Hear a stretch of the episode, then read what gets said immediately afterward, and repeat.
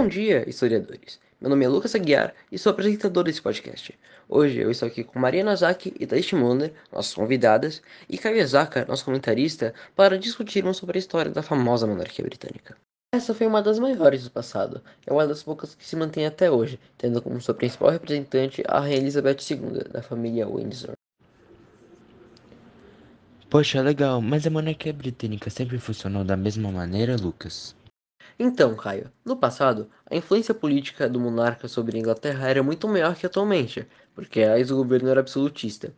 Hoje, a família real não tem influência sobre as decisões políticas e econômicas do país, mas seu papel é simbólico, religioso e cultural.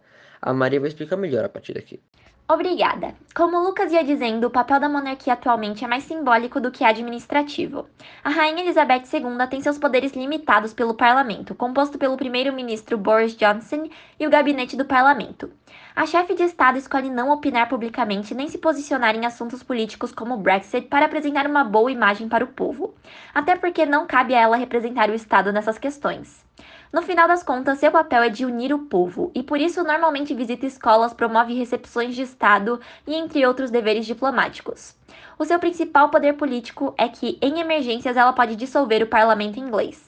A rainha é considerada acima da lei, sendo esse um privilégio que a permite cometer um crime em qualquer lugar do planeta e não sofrer consequências legais por cometê-lo. Mas obviamente nunca houve dela realmente usar esse direito insano. A rainha, especialmente, tem que tomar muito cuidado com o que ela faz para manter sua imagem admirável. O resto da família real exerce papéis parecidos. Eles apoiam a monarca em suas funções estatais.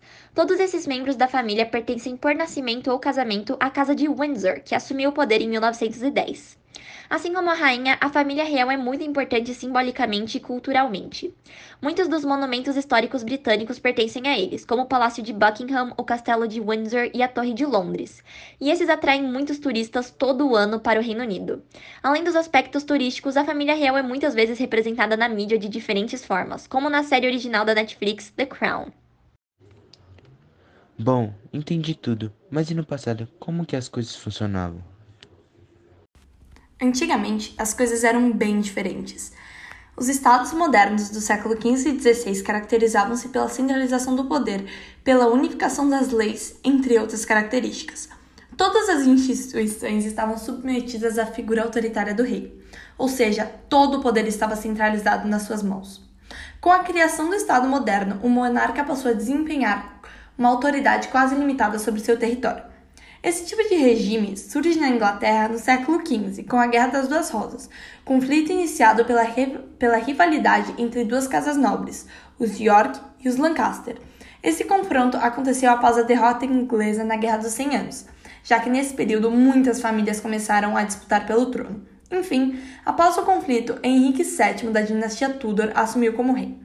Sua ascensão ao poder deveu-se ao apoio da burguesia que controlava o poder político do país e da família Lancaster.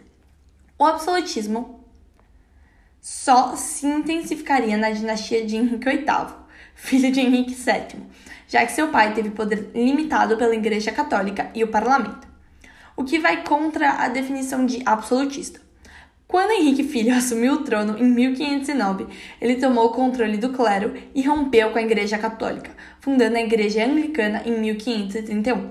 Com isso, o rei, já representante do Estado, tornou-se o líder supremo da Igreja, o que deu poder absoluto sobre a sua nação. O governo de Henrique acabou mais ou menos em 1547. E além do Henrique VIII, teve alguma outra figura autoritária e soberana na monarquia absolutista inglesa? Sim, outro governo absolutista na Inglaterra foi o de Elizabeth I, filha de Henrique VIII com sua segunda esposa. Elizabeth governou de 1558 a 1603 e marcou a consolidação na Igreja Anglicana, depois de perseguir fiéis de outras religiões. Ela engrandeceu e fortaleceu o Estado com a exploração colonial. Bem, a rainha raramente convocava o parlamento, tomando todas as decisões por si só, podendo dizer que ela levou o absolutismo inglês ao seu auge, uma vez que não só o poder político estava relacionado à sua figura, mas ela também era considerada uma rainha pura, o que a dava ainda mais autoridade no sentido religioso. Ela tinha um poder simbólico imenso, já que o povo a adorava e a respeitava por isso. Ela não deixou herdeiros, sendo a última monarca da Casa Tudor. Por causa disso, sua prima Mary, que pertencia à dinastia Stuart, assumiu o trono. Com o fim da dinastia Tudor, a Inglaterra se encaminha gradualmente a uma monarquia constitucional, deixando o absolutismo de lado. Bom, podemos então concluir que o absolutismo inglês pode ser resumido à dinastia Tudor, principalmente Henrique VIII e Elizabeth I, que tinham inúmeros poderes para controlar a nação. Especificamente no caso inglês, o parlamento sempre interferiu no comando dos monarcas. Portanto, o absolutismo do país durou pouco tempo. Atualmente, a autoridade da monarca inglesa, Elizabeth II, é limitada pelo parlamento, mas ainda assim ela possui vários poderes, dos quais poderia usufruir para seu próprio bem. Ela evita usá-los para manter sua figura simbólica admirável na visão do público. E é por isso que sua influência estatal é mínima, diferente dos seis rainhas do absolutismo. Certo. E a minha última pergunta é: o que garante a sobrevivência, digamos assim, na monarquia britânica enquanto quase todos os países se tornaram repúblicas após o absolutismo? Bom, existem muitas hipóteses, mas geralmente adotamos a que diz que a receita para a sobrevivência da monarquia britânica é sua capacidade de adaptação aos novos tempos, sempre que necessário. Afinal, você já viu que a família real tem uma conta no Twitter?